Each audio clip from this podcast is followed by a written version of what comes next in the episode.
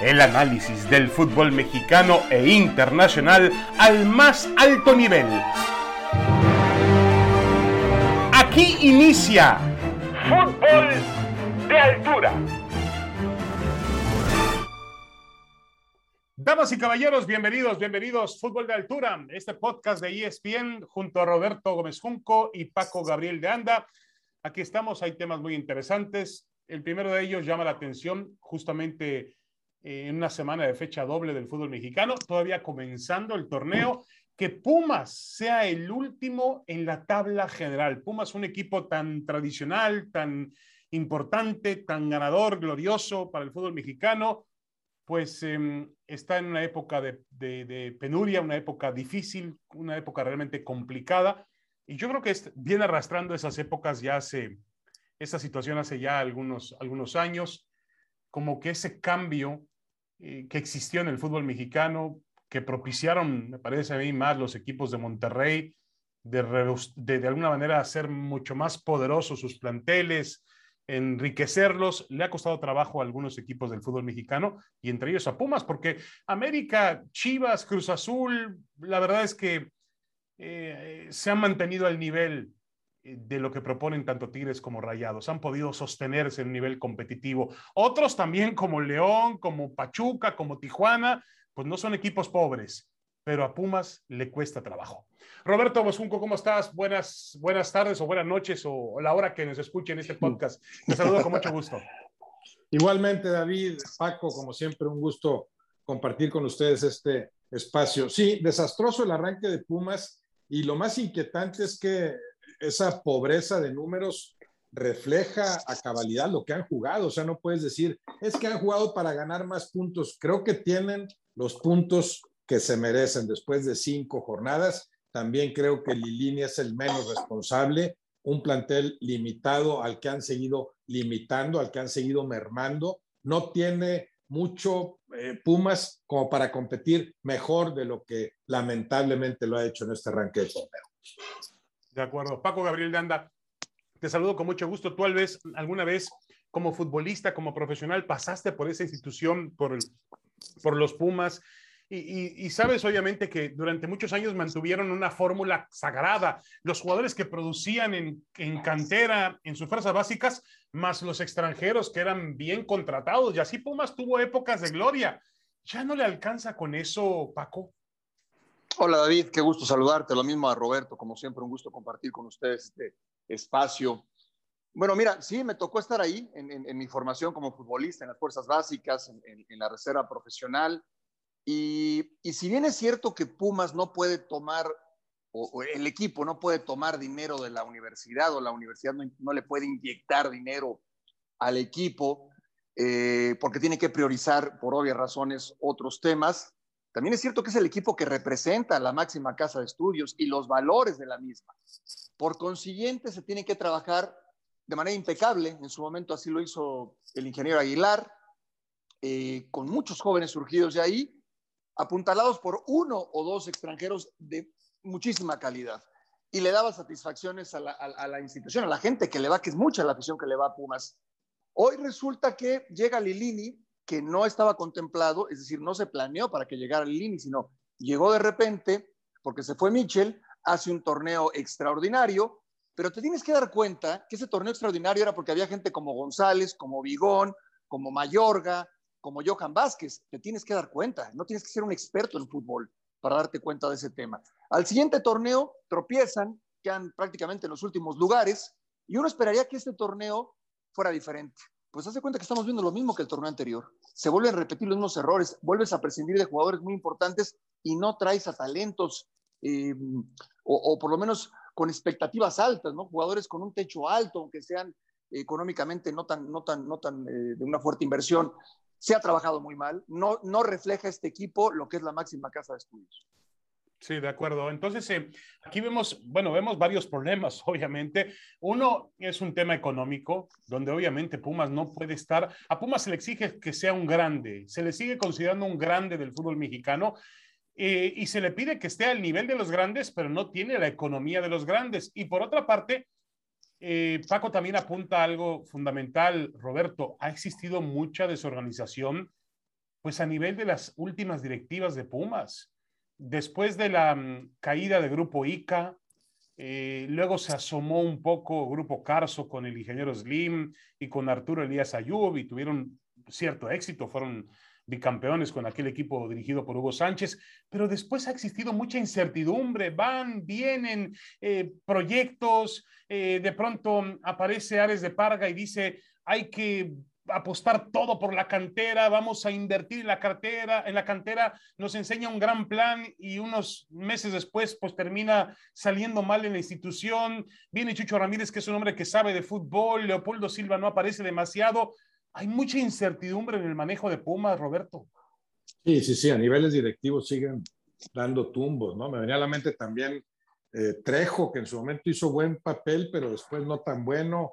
Las distintas, las distintas etapas que, que mencionas. Y hace rato escuchaba yo al, al, gran José Luis Sánchez Solá, alias el Chelis, eh, hablar de Arturo Elias Ayú, porque sí me parece que es un candidato natural. O sea, así como en su momento realizó muy buen trabajo con los Pumas, yo creo que tiene el perfil adecuado, alguien que conoce lo que es la institución, que sabe lo que son y deben ser los Pumas y sabe lo que pueden ser, sabe cómo hacerle para que sean lo que deben ser, ¿no? Claro, con el apoyo también económico, con el acceso directo que tiene a Carlos Slim. Yo no sé si, si lo Slim en su momento con, con Jesús Martínez no prosperó por, la sociedad en sí, porque, porque eras un socio, tengo entendido, minoritario.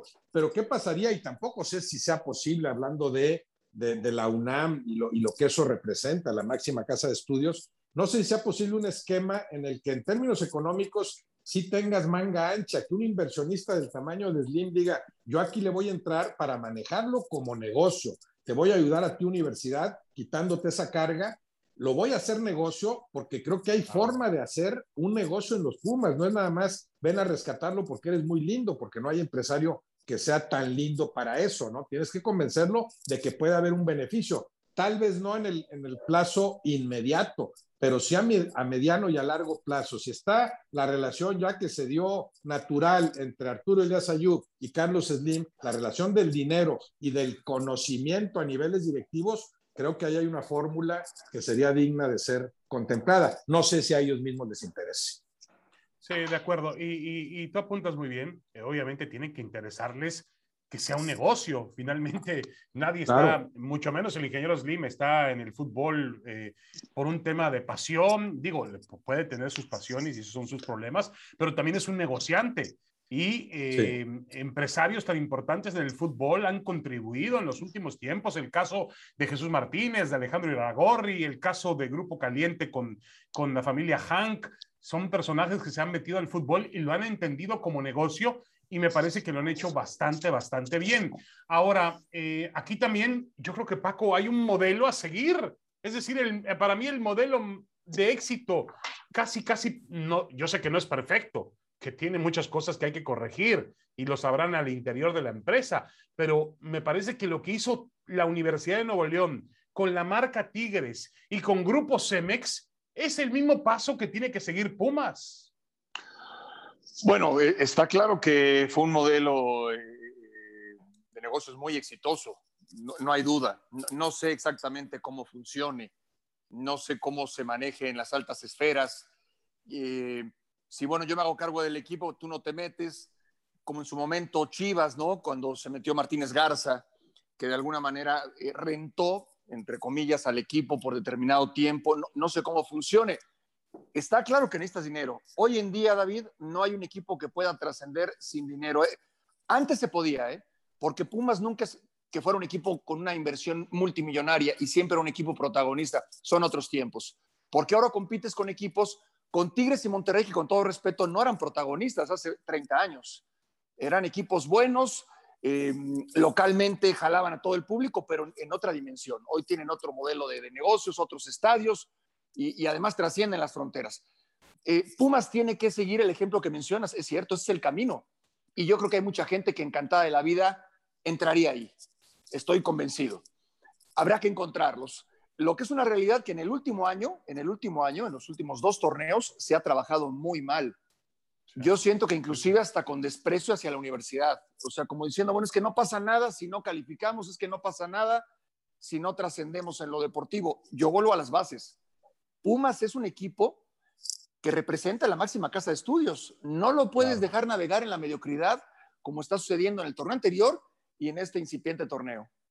Sí, sí, de acuerdo. Y yo entendería muy bien que la universidad fuese cuidadosa en el sentido también de que fuese un negocio, pero también entendiendo que pues, representa una universidad, tendría que tener ciertos límites, tendría que tener, em, entender que Pumas este, tiene que cuidar pues la presencia de marcas, ciertas marcas, la ideología, todo lo que representa la Universidad de México. Pero sí, la peor imagen, porque por ahí hay un eslogan que dice que es que Pumas es la imagen de los universitarios en una cancha de fútbol, pero la, están dando una imagen realmente pues muy deplorable en el sentido de que están en el último lugar y es un equipo que tiene aficionados, porque Pumas tiene aficionados, Pumas es un equipo que marca bien en los ratings de televisión, es un equipo que tiene una convocatoria nacional porque es una universidad muy grande, muy poderosa, con un campus muy extenso en todo el país y, obviamente es un equipo que atrae a muchos aficionados y no es para tenerlo de esa forma. Eh, Roberto, eh, volviendo al tema nada más de Andrés Lilini, ¿qué harías en este momento con Andrés Lilini?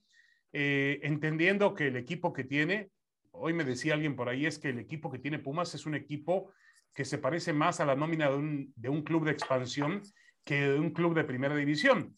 Digo, a lo mejor se exagera, pero está claro que con este equipo no va a ninguna parte. Se habla de traer a Jimmy Lozano, que acaba de tener un éxito muy importante en la selección olímpica, que es de sangre puma, de origen universitario. Em, eh, ayer hablaba también, me mandaba un mensaje a David Patiño también, que está en Costa Rica y dice que él hizo bien las cosas y que siempre quiere una segunda oportunidad. ¿Qué tiene que hacer Pumas en este momento, Roberto? No, bueno, podrá contemplar esas posibilidades. Yo, yo creo que sería muy injusto prescindir de Lilini en este torneo. Vamos a suponer que siguieran con un paso tan eh, vergonzoso como hasta ahora, aún así, creo que el aval de, Lilini por lo que hizo hace ocho meses le da para más, para mi gusto. O sea, demostró que sabe lo que hace. Claro, podrá ser un, técnico más, más formador de futbolistas, incluso prescindiendo de él a nivel de dirección técnica del primer equipo, tendrían que conservarlo, ¿no? Eh, sería muy triste que alguien que entró en situaciones de emergencia que estaba muy a gusto porque así lo manifestaba en lo que hacía en el trabajo de fuerzas básicas, después lo encumbres y por una temporada o dos en las que no le va bien, ya, ya te quedaste sin esa y sin la otra chamba, ¿no? No sé cómo, cómo están los términos del contrato de, de Lilini, bueno, a lo mejor regresas a fuerzas básicas, pero ya no te puedo seguir pagando como técnico de primera división, eso no lo sé, pero sí me parecería muy injusto prescindir de él en, en las actuales circunstancias, porque creo que el gran error fue pensar que con lo que hizo Lilini con aquel subcampeonato demostraba que el plantel daba para competir. No, hizo milagros, hizo maravillas y no entendieron en ese momento quienes tomaron las decisiones fundamentales que a ese plantel no lo podían limitar aún más de lo que ya estaba. O sea, no entendieron que el gran trabajo de Lilini se produjo a pesar de no contar con un plantel suficiente pensaron, fue, son subcampeones, parece que Lilini con cualquier jugador que le demos va a pelear, vete González, vete Vigón, vayan otros tres o cuatro y no pasa nada. En un plantel ya de por sí modesto. En ese sentido sería muy injusto que pagara, que pagara, que, que, que recayera en Lilini el costo. Yo lo conservaría. Ahora, de aquí a final de torneo, ya tienes que reestructurar con qué plantel cuento, eh, me, sirve Ligini para seguir trabajando con esto, debo reforzar al equipo y por lo tanto ya el perfil del técnico sería otro, no sé, ahí sí le pensaría. A Ligini no lo quitaría en este momento y de fuerzas básicas, si así se diera el caso, no lo quitaría nunca. Eh, Paco, ¿ves a Pumas con la posibilidad de competir por un, uno de los 12 puestos para meterse por lo menos a instancias de postemporada en el fútbol mexicano? Bueno, la, posibilidad, la, probabilidad siempre existe, ¿no? Mayor, menor, en, la medida en que las circunstancias favorezcan, en que el trabajo se haga de manera adecuada, eh, un montón de factores. Sí, sí puede mejorar y pudiera eh, más adelante en esa eh, elevar su nivel y, meterse dentro de los dos. Yo lo, veo muy complicado, francamente.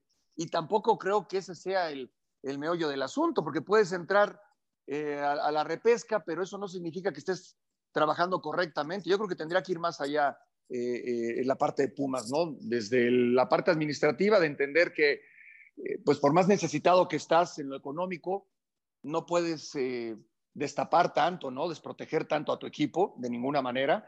Y, por otro lado, yo comparto con Roberto el tema de Lilini, ¿no? Muchas veces pasa así en el fútbol mexicano. A ver, ching, ya no está Michel, tráete a quién. Ah, pues Lilini, porque ¿sabes qué? Pues es que sabe de fútbol, y, pero es que le está trabajando muy bien en fuerzas básicas, tráetelo. ¿Y a quién ponemos en fuerzas básicas? Pues mira, al que está acá, este, con la sub-17 que acaba de llegar, pues ahora ponlo de fuerzas básicas. Así se trabaja muchas veces en el fútbol mexicano. Y, muchas veces resulta que es lo peor de todo, porque piensas que, que así puede funcionar siempre. No, yo Lilini creo que tiene que ser institucional. Es un tipo, me parece, entregado a la causa. Es un tipo honesto, lo puedo, por lo menos es una opinión a la distancia, y, creo que conoce del, del, negocio.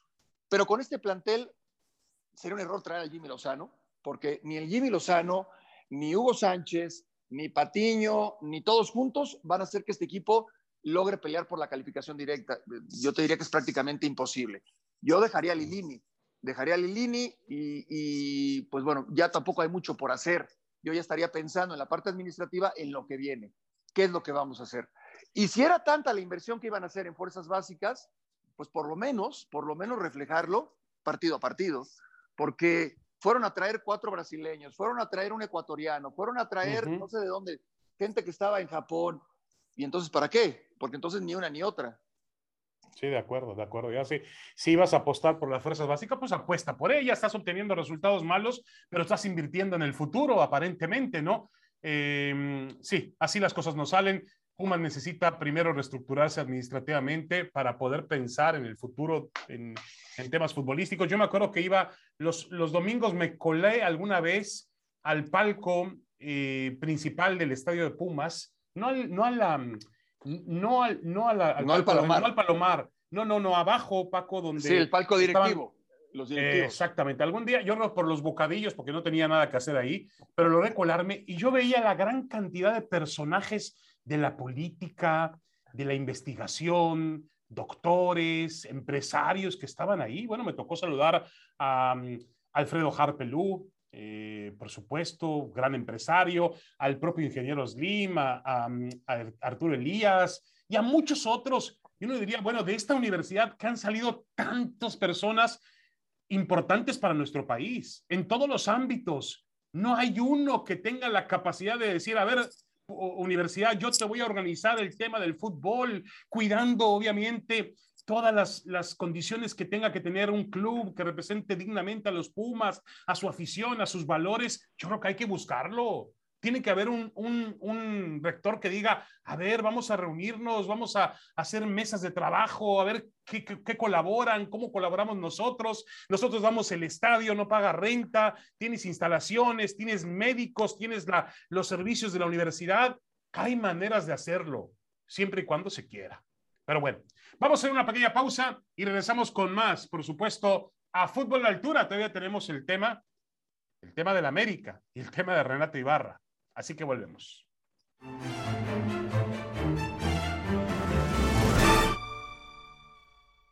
Estamos de regreso en Fútbol de Altura, este podcast de ESPN en compañía de Roberto Gómez Junco y Paco Gabriel de Anda.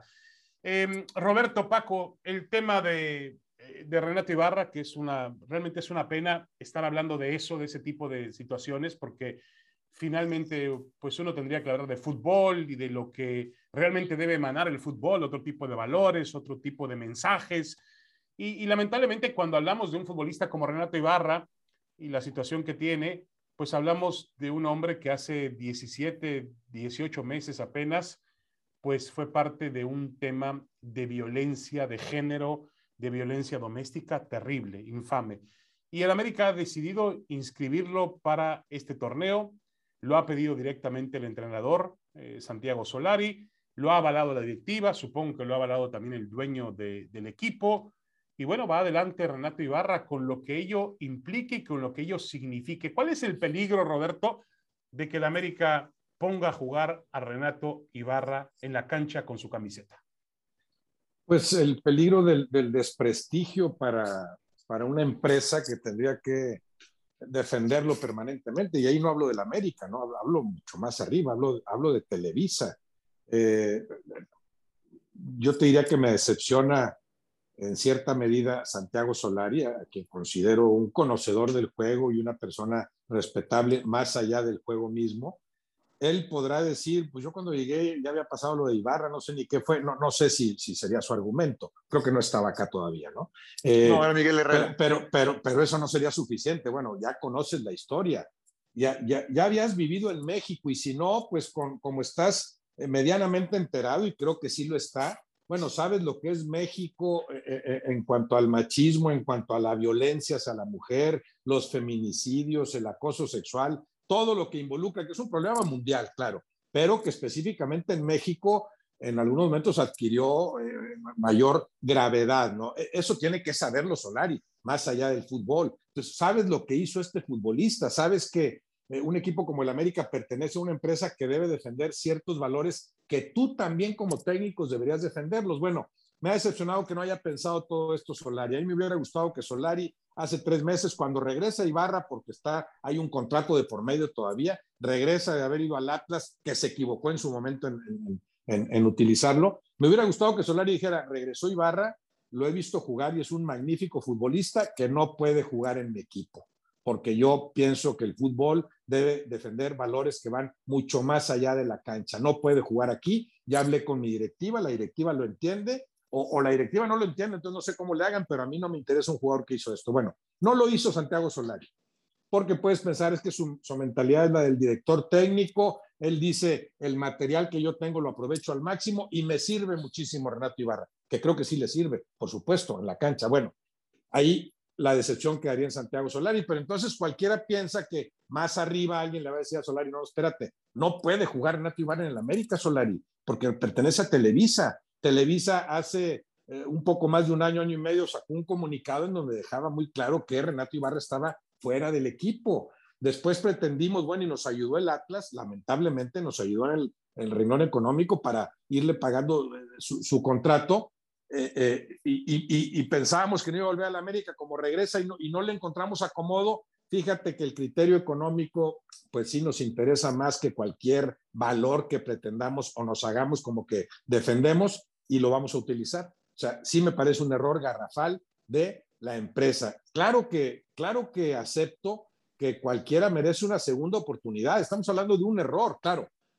Un error que, que, en sí mismo te pinta muchas cosas. Hay errores que con que los cometas una vez en la vida son imperdonables y este es uno de ellos. Es un gran error. Aún así, creo en las segundas oportunidades, lo perdonó probablemente la señora, hubo un arreglo económico de por medio, por supuesto, para que eso sucediera. Creo en las segundas y terceras oportunidades, pero no con el América, no con el América y no con la empresa que está detrás del América. Sí, y entiendo perfectamente bien lo que dice Roberto en el sentido de que el América es un equipo especial, eh, lo, lo tenemos que entender así por los valores que representa atrás. El América no es, no tiene atrás una empresa con todo respeto, no hacen ni refrescos, ni pan dulce, ni, ni, ni y con respeto para los, las empresas que producen eso que es importante, ni papel de baño, ni nada. Es un equipo que produce, eh, atrás de ellos tienen una empresa de medios de comunicación muy importante en México, en el mundo, en Estados Unidos, eh, un, conglomerado de medios que se supone que tiene que emanar otro tipo de principios, valores, educación y demás. Ahí entiendo perfectamente bien que el América es diferente a, a, que yo no estaba de acuerdo que Renato iba a jugar en el Atlas, por ejemplo, sobre todo estando tan fresco la situación, pero no me parecería que, eh, tampoco anormal que Renato Ibarra reciba una oportunidad que la merece, obviamente. Nadie, no, no podemos eh, eh, matarlo ni sepultarlo, tenemos que darle a la gente la oportunidad de demostrar que realmente está recuperado, primero que está arrepentido y que está recuperado. Yo sigo esperando, dicen que hizo algunos cursos internos, esos cursillos que se hacen dentro de las empresas en temas de, de cuestión sexual, de cuestión de tolerancia. Yo sigo esperando que la América hubiera dicho, ¿saben qué? lo mandamos con un psicólogo, lo mandamos con un psiquiatra, estuvo en terapia tanto tiempo como estuvo en el campo de juego y acumuló tantas horas de trabajo con este médico especialista y el médico especialista nos dijo, ¿saben qué, señores? Lo hemos podido recuperar y tenemos no la garantía, pero la certeza, no la certeza, pero tenemos cierta idea de que él no va a volver a cometer este error en su vida. Jamás lo hicieron. Ese era el camino. que tenían que seguir y jamás lo hicieron. Eh, eh, ¿Qué opinas, Paco Gabriel de Anda, de esta, de esta situación que es muy delicada? Sí, muy delicada. Mira, bueno, eh, creo que en, donde coincidimos todos es que en la violencia de género, bueno, es inadmisible, es de alguna manera un tema que nadie, que nadie, nadie, absolutamente nadie permite o nadie puede justificar, ¿no? por un lado. El caso particular de Renato Ibarra, que no conozco a profundidad, que escuché que, bueno, fueron gritos, pero no golpes. Pero después hay una foto donde sale ya con, el bebé y que yo la vi ya cuando eh, nace el bebé y está con la esposa y, y, yo digo, bueno, si lo perdonó la esposa, pues, ¿por qué no lo voy a perdonar yo? A mí no me corresponde perdonarlo o enjuiciarlo. Sí te puedo asegurar, sí te puedo asegurar, David, les puedo asegurar, Roberto, que cada equipo, desafortunadamente, en México, ¿eh? Cada equipo funciona distinto en este tema. No hay una unificación de criterios. Si hubiera sucedido en Tijuana, actuaría diferente que si hubiera sucedido en Pachuca. Si hubiera sucedido en el Atlas o en Santos, hubiera actuado diferente que si, hubiera sucedido en América o en Cruz Azul. Es increíble que no haya un reglamento interno que abra esa posibilidad. A ver, tu vida privada, en donde termina lo privado y empieza lo, público y donde nos concierne a todos, aquí hay este reglamento donde dice que tú tienes que eh, recibes este castigo, esta suspensión, etcétera, etcétera. El tema de Renato Ibarra es tan delicado que yo me voy a limitar, David, Roberto, al comunicado del América. Para mí, para mí ahí está el tema. Claro que todos merecemos una segunda oportunidad, por supuesto, pero también claro, claro, y lo damos por descartado, que hay, como dice Roberto, hay cosas que con que las hagas una vez es imperdonable, también es cierto. Sin embargo, América hizo un, eh, lo tengo muy claro, muy, muy, muy presente, un eh, comunicado donde dice, dado los antecedentes, la situación que se vivió y recibiendo la parte legal y el comunicado de las autoridades, nosotros separamos a Renato Ibarra de nuestra institución, de nuestro plantel. A partir de ahí, es inadmisible que regrese. Para mí, para mí, en el caso del América, y yo ahí sí eh, voy a hablar de la parte directiva y de la, cúpula, ¿sí? A quien le corresponda. Tú no puedes ser incongruente. Si tú dices yo renuncio, yo renuncio. Si tú dices yo me quedo, yo no renuncio, pues te quedas y no renuncias. Si tú dices, dado los antecedentes, separo a este jugador del plantel, no lo puedes volver a aceptar. No lo puedes admitir. No lo puedes hacer. Es un gravísimo error del América. No hay congruencia. Lo de Renato Ibarra, pues mira, honestamente desconozco los detalles, desconozco su vida privada, desconozco cuál sea la relación con la, con la esposa. La agresión, pues es inadmisible, por supuesto. Pero como no conozco a fondo el tema, pues yo me limito a decir que repruebo la agresión, eh, eh, por supuesto la violencia de género, pero sobre todo cuando una directiva tiene que poner el ejemplo, se retracte de esta forma y que se, se convierta en una directiva timorata, eh, dubitativa en un tema tan importante y en una de, trascendencia, pues yo te diría, este, prioritaria en nuestro, en nuestro mundo actual, ¿no? Yo creo, yo creo en ese sentido que, que la directiva te podría decir, bueno, es que en el comunicado nunca pusimos que, que de por vida, dijimos, está, está fuera, está separado el plantel, nunca usaron la palabra de por vida. Renato Ibarra no podrá volver a jugar nunca en el América, que debieron añadirlo, ¿no? Nada más es, lo separamos. Entonces lo separan, al rato sale el Atlas, increíblemente el Atlas dice, no, hombre, a mí no me importa si golpea o no golpea, tráemelo a la cancha, que después además no rinde en lo futbolístico como pretendían, batalla con lesiones, todo lo que sucedió. Yo creo que el América lo que hace ahora es jugar eh, en el sentido de dar por hecho que a la gente se le olvidan las cosas. Dice, bueno, ya pasó hace año y medio, ya la gente, eso fue una nota de tres días y no pasa nada, no pasa nada. Golpeó a la mujer, se arregló con, con, con, ella, ella no sé si lo perdonó o no, pero el caso es que la indemnizaron de alguna forma, ya, eh, eh, no sé, en la cárcel estuvo nada más unas horas o un día, no, no, no lo recuerdo, eh, como cuando pudo haber seguido ahí si la esposa así lo hubiera decidido, ¿no? Entonces, juegan con esa falta de memoria que sí, concedo que en gran parte la sufre el, grueso de la población, pero hay otro sector al que no se le olvida y ese sector creo que va a terminar cobrándole fuerte a Televisa. O sea, si hay eh, ejemplares luchadores, luchadoras sociales que saben lo que es la violencia de género, que saben lo que es la violencia hacia la mujer, que saben lo que hay que pelear en México para combatir eso y, que, y que, no permitirán y, harán lo posible dentro de, lo que, de lo que les corresponda de cobrarle a Televisa esta mala decisión.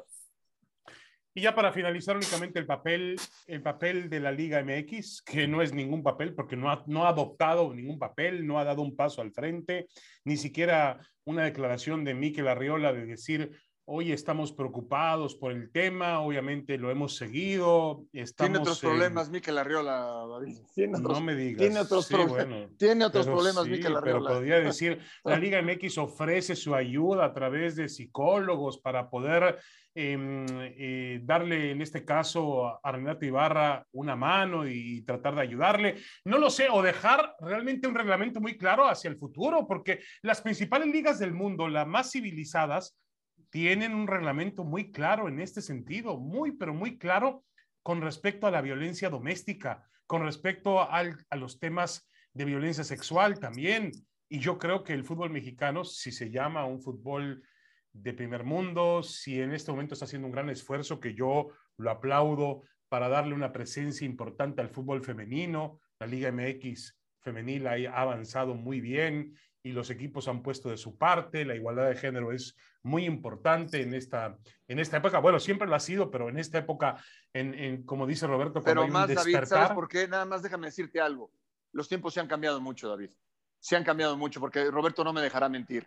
Eh, este mismo caso este mismo caso hace 30 años, nadie se enteraba. Y, no pasaba absolutamente nada y el, jugador seguía jugando sin ningún problema y, nadie, y nadie ponía el dedo sobre la, sobre la llaga, ¿no? O sea, no, no, no, no. Hoy los tiempos han cambiado y yo sí creo que se podría sentar un precedente. Lo de la liga, bueno, que se reglamente y los equipos de fútbol sí tendrían que poner en su reglamento interno letras muy grandes, no chiquitas, ¿no? Cláusulas donde se especifique que tu comportamiento, sobre todo en la violencia de género, tiene que ser ejemplar. Porque si no, entonces siempre quedan esas lagunas, lo que dice Roberto. Mira, ¿sabes qué? No te fijes. Al rato se les olvida. Solari, pues mira, te interesa como jugador, sí. Ah, bueno, pues tú, tú di que no te enteraste. Tú di que tú, que tú no estabas y, y, entonces, y entonces es un problema que nunca se resuelve. Yo sí creo que se tiene que reglamentar. Increíble, ¿no? Increíble, pero se tiene que reglamentar. No, claro que, claro que se tiene que reglamentar, claro, no, puedes tú eh, castigar eh, o establecer algo a posteriori, o sea, tú no puedes hacer nada en el caso de Renato Ibarra porque no está reglamentado y ya jugó con el Atlas, eso sí, no le puedes prohibir, pero sí aprovechar el caso para decir, esto de Renato Ibarra creemos que, nos obliga a actualizar en ese sentido nuestro reglamento, porque ya vimos que no hay ninguna cláusula que nos protege en ese sentido. Y aquí está la cláusula y la estrenamos aquí en conferencia de prensa. Aquí está la cláusula. Cualquier jugador, pero específica, no ambigua, ¿verdad? Cualquier jugador que más allá de la cancha y del estadio, en su casa y lo que sea, cometa, eh, eh, cometa o caiga en, errores como este, eh, cometa faltas como estas, bien enumeradas, no podrá volver a jugar en la Liga MX o será castigado un año, dependiendo de, qué tipo de, de, falta hablemos. ¿no? En el caso de la Ibarra, quedaría claramente estipulado, no puedes volver a jugar en la Liga MX pero me quedé pensando, perdón que cambie el tema, ¿por qué dijo Paco que tiene otros problemas Arriola? ¿A poco estaba pensando en, Nino Canún o, Graves, graves, problemas graves. Me vino a la mente Nino Canún. Lo, mencionaron, hoy, hoy salió, eh, su, salió, su nombre en la, en la, en la, en la, mañanera, en la mañanera, en la, en la conferencia ah, de la mañana del presidente. Nino Canún, claro, sí. sí. no, no, no, no, a, mí, a mí que la Riola. Ah, sí, pero no, bueno, es que le dedicó un buen espacio a Nino Canún, sí, sí, sí, bastante, bastante extenso y de temas bastante, bastante complejos con respecto. Pero dijo Miquel Arriola, digo ya agregando a esta situación, dijo Miquel Arriola que, que a él lo eligió la Liga MX por medio de un headhunter, de una, claro. una compañía que, que, valoró su trabajo y su currículum y que por eso lo escogieron. Por favor, por Dios, este, es un asunto más político que otra cosa y cómo se manejan las cosas en México y en el fútbol mexicano lo sabemos. Pero bueno, esa es harina de otro costal y otro día lo platicaremos. Eh, Roberto Gómez Junco, Paco Gabriel de Anda, muchísimas gracias. Un gran abrazo para los dos. Igualmente, Igualmente un, un gusto, David, Roberto. Fútbol de altura en ESPN. Esto fue Fútbol de Altura. El análisis del fútbol mexicano e internacional al más alto nivel